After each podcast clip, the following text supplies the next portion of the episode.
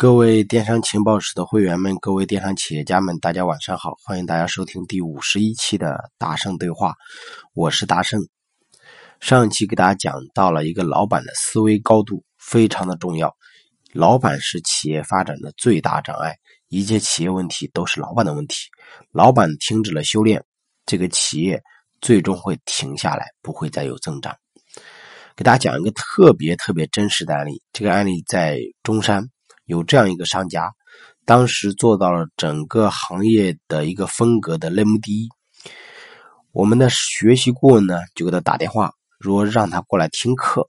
当时接到电话的时候，态度极其嚣张，说听课，听什么课呀？我现在就是类目第一，给你们讲课还差不多。去你们那里听课，难道能够把我类目第一给我再提高啊？你能够把我的类目第一做到类目第二去吧？啪就把电话给挂掉了。当时这个商务接到这个电话的时候，很郁闷，很伤心，就过来跟我说：“说老师，像这种卖家，他没有学习的欲望，已经是行业第一了，该怎么办？”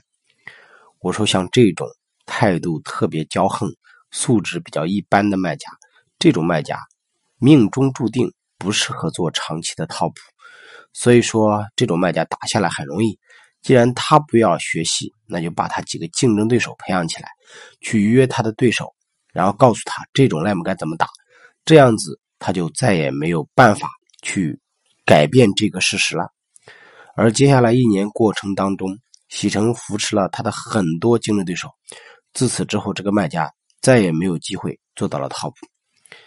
给大家讲这个案例，想告诉大家是什么呢？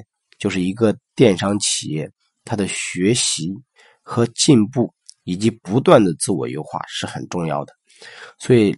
大家知道，电商每年都在变，每一个规则甚至每个月都在变。就像最近一样，质量得分，很多人从十分一下子降到了五分、六分，啊，直通车的权重大幅度来了一次清洗。所以你会发现，你不学习，你不进步，你今年可能就会错过一年。所以说，学习永远是一个电商企业必须要做的一件事。这就是为什么很多我们喜成的学员也在每年不断的续费。啊，就是说，老师，我们好不容易找到一个好的培训机构，所以我每年就固定在这里续费，不是说别的，就是买了一个安全感。那么这就体现出一个卖家他的思维高度完全不同。所以跟大家讲，不要经常待在办公室，要出去多学习和混圈子。那么除了思维的高度，老板还要有一点很重要，就是格局的宽度。我们不能做小商小贩，要给自己做电商企业树立一个目标。如果你做电商企业是抱着别人做了，所以我就做了，没有目标，没有规划，那你就很难把电商做好。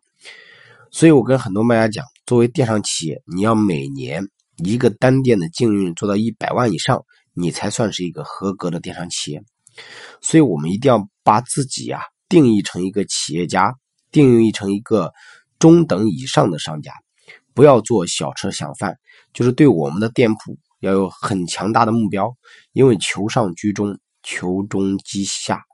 那么，如果你的目标就是很小，那你发现你根本吸引不了优秀的人才，因为他发现你做不大，他也不会跟着你。所以，作为老板，除了思维的高度，还就是格局的宽度。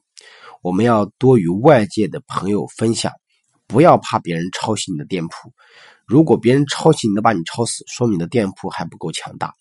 所以说，有些卖家说：“老师，你在课上不许讲我的案例啊！”啊，一旦这么说的人，我就知道他很难把自己培养成一个特别有垄断地位的一个 top，因为他没有办法跟同行拉开绝对的差距。因为一个电商，它是有很长时间的沉淀和一个完整的体系的，同行不是抄了你一个点就能把它做好的。所以说，我们要多出去分享。大家可以看一些大的。商家他很愿意与我们去分享一些管理层面的问题，就是与外部朋友要分享，与内部核心人才要分钱，啊，这是我们的格局提升的一个重点表现。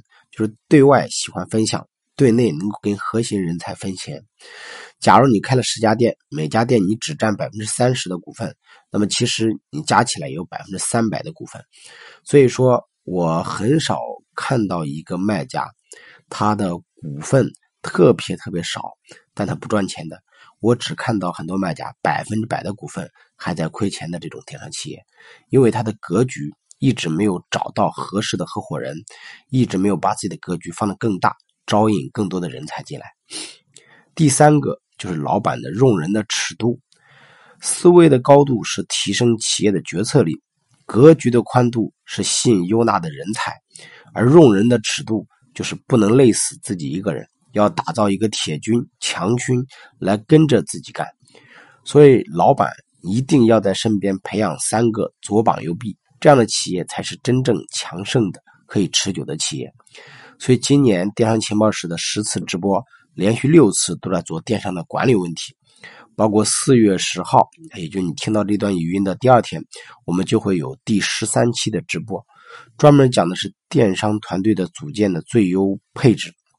我们会花连续四个月的时间来给大家讲解电商团队的管理和打造，电商团队的绩效的一些方式，希望大家能够把人管好，然后方向做对，然后同时店铺能够实现更好的盈利。所以，作为老板，你要不断的提高自己思维的高度、格局的宽度、用人的尺度。那么，请问大家在这三个维度上，我们是怎么做规划的呢？